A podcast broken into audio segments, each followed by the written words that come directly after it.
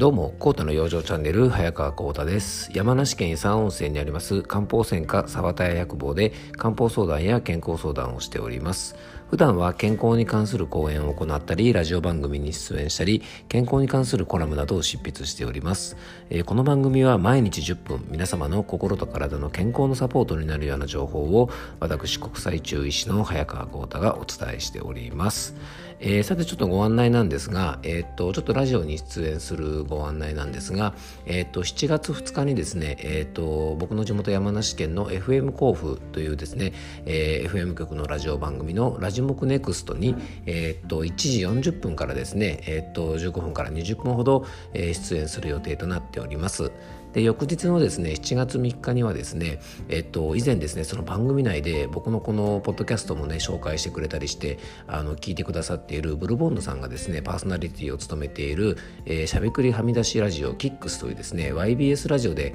えー、放送されている番組に、えー、14時15分からですね、えー、出演させていただく予定となっておりますので、えー、もしよければですね皆さんまたこちらラジコとかですねえっと FM 広告の方はホームページからあのお聞きいただけますので、えー、エリア外の方もですね、えー、そんな形でもしよかったら聞いていただけると嬉しいです。えー、さてですね、今日はですね、まあ、そんなラジオをですね、ちょっと聞いていたらですね、あの山梨県産のですね、まあ、名産品がですねやっぱ新型コロナウイルスの影響もあって、まあ、営業自粛なんかをねしなきゃいけないということで、えー、かなりですねあのちょっと大変なあの状況になっているあの産業も結構多いなんて話があってですね、まあ、メイドイン山梨応援プロジェクトというですねなんかプロジェクトをあのラジオ局でやってるなんていう話がありましたので、まあ、ちょっとねそんなところの、まあ、協力なんていうとおこがましいんですがあの山梨県産のものってすごくいいですよなんていう PR をですねえっと、ちょっと僕なりにさせてもらえればなと思いまして、今日はね、ちょっとそんなお話をしたいなと思っております。えー、皆さんですね山梨県産の名産品というとですね頭に思い浮かぶものはあ当然ですねあの自然のものですね富士山とか八ヶ岳とかっていうのはねイメージとしてあるかもしれませんが実は山梨県フルーツ王国ですよねでこれからの時期に、えーと、旬を迎える果物が2つあって1つが桃ともう1つがブドウですよねで、えっと、果物の中でもですね、ブドウとか桃というのは非常に付加価値が高くて、あの、果物専門店なんかではですね、高級品としてもね、山梨県産のものはよく扱われております。で、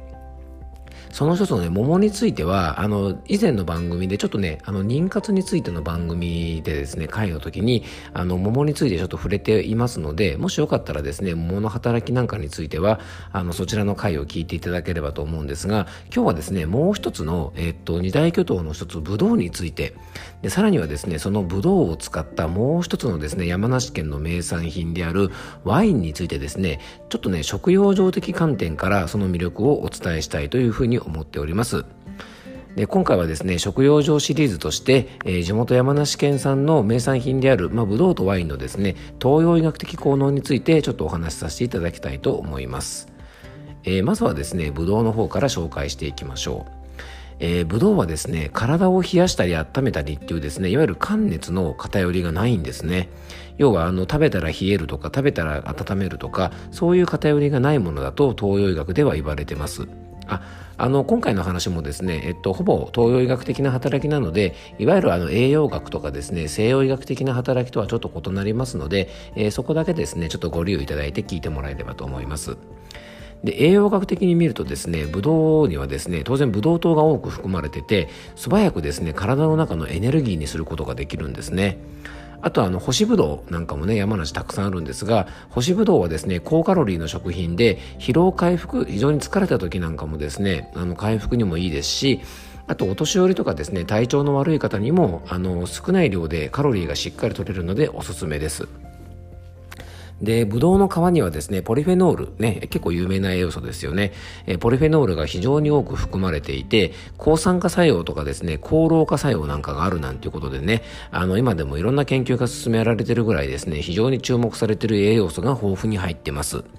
でもですね、えっと、ブドウ自体は基本的に皮むいて食べるものが多いので、ブドウの実を食べること自体では、このポリフェノールの摂取というのはね、実はあんまり期待できないんですね。そうなんですが実はですね最近は皮ごと食べることができる、えー、ブドウなんかもですね徐々にふあの増えてきてますので、まあ、後ほどご紹介するですねワインの独壇場だったポリフェノールなんかもブドウ自体を食べることでも摂取できるようにね、えー、なるような時がですね、えー、とこれからまたどんどん増えてくるかもしれませんので、えー、楽しみにしたいですよね。で次にですねブドウのじゃあ具体的な東洋医学的な働きってどういうものがあるかを見ていきますと1つ目がですねえっと死活助伴、まあ、ちょっと難しいですよね。えっとね喉の渇きを緩和してイライラを解消する。そして液気溶血なんて言ってですね気とか血ね元気とか血液を補ってくれる。あと、五臓六腑の中ではですね、肝と腎とかを養って潤してくれたりとかですね、あと利尿作用、体の中の余計な水を出してくれたり、安定作用なんて言ってですね、胎児を安定させる働きがあるなんていうふうに、東洋医学的な働きでは言われてます。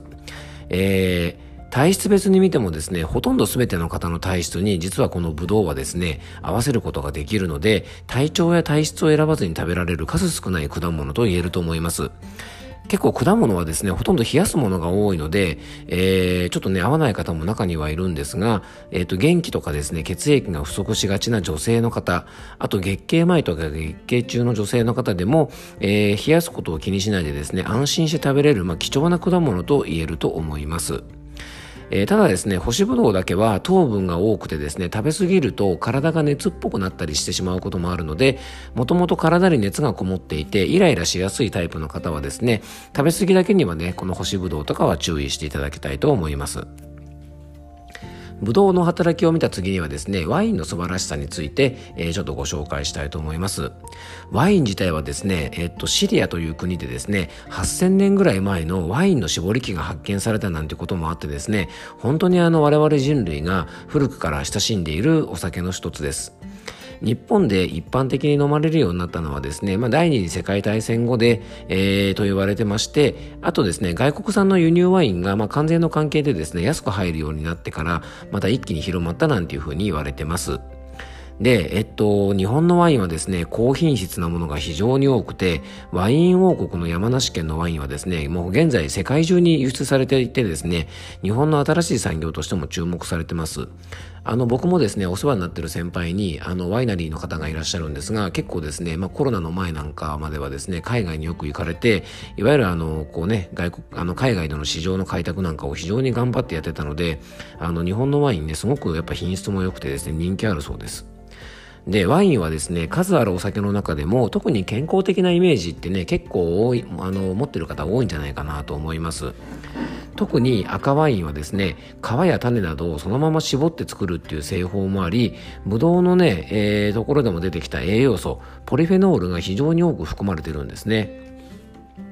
皆さんあのフレンチパラドクスなんていう言葉をね聞いたことあるでしょうか？結構有名な言葉ですよね。あのフランス人はよくワインを飲んでるので心疾患などが少ないなんていうねそういう説がありますよね。まあこれのねまあ真偽のほどは諸説あるので何とも言えませんが、えー、やっぱね一つでも注意していただきたいのがねまあやっぱワインもやっぱお酒なんですよねあの、お酒がですね、体質に合わない方が、やっぱこれね、無理して飲んだり、ワインは健康にいいからと言ってですね、なんていうのかな、こう、頑張って飲んだりするものじゃないってことだけは、あの、ここでですね、ちょっとお伝えしたいなと思います。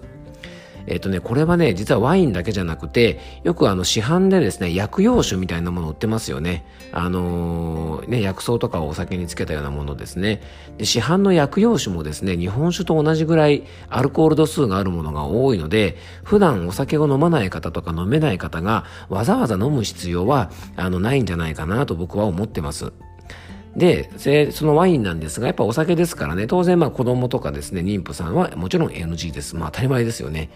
で、体質的にはですね、先ほどブドウのところで出てきた体質、気血両虚といってですね、元気と血液が不足したような方や、胃腸が弱い方にはですね、まあお酒の中でも特におすすめと言えると思います。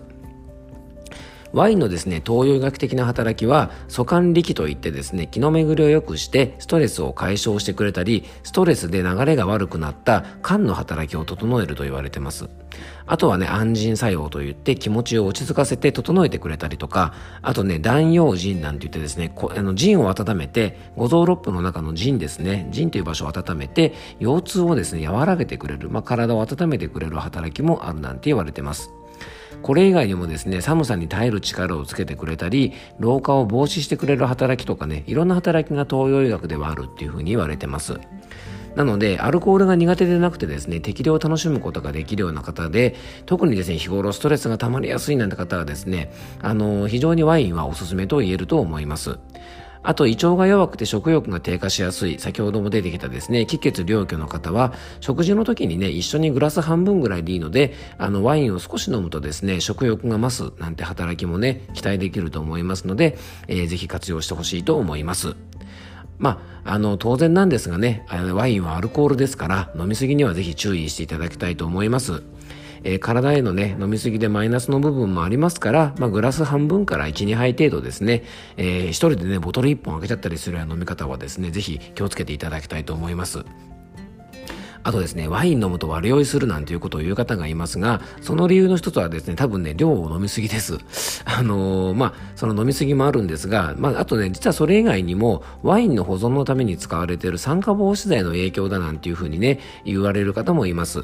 なので、もしね、そういうものが心配だったら、最近はですね、酸化防止剤が入ってないワインもたくさん販売されてますから、あの、ワインを飲むと悪酔いしやすいなんて方はですね、そういう酸化防止剤が入ってないものを選んでもいいんじゃないかなと思います。えー、今回はですね、僕の地元山梨県の名産品を、まあ、ちょっとでも応援して、ね、させてほしいなと思いまして、えっ、ー、と、ブドウとワインっていうですね、この2つの素晴らしい働きを、えー、食用上的にですね、皆さんにお話しさせてもらいました。改めてブドウとワインを比較するとですね、まあ、同じ原料で作られてるのにこれだけ違うんだなっていうことで、あの僕自身もちょっと驚いてます。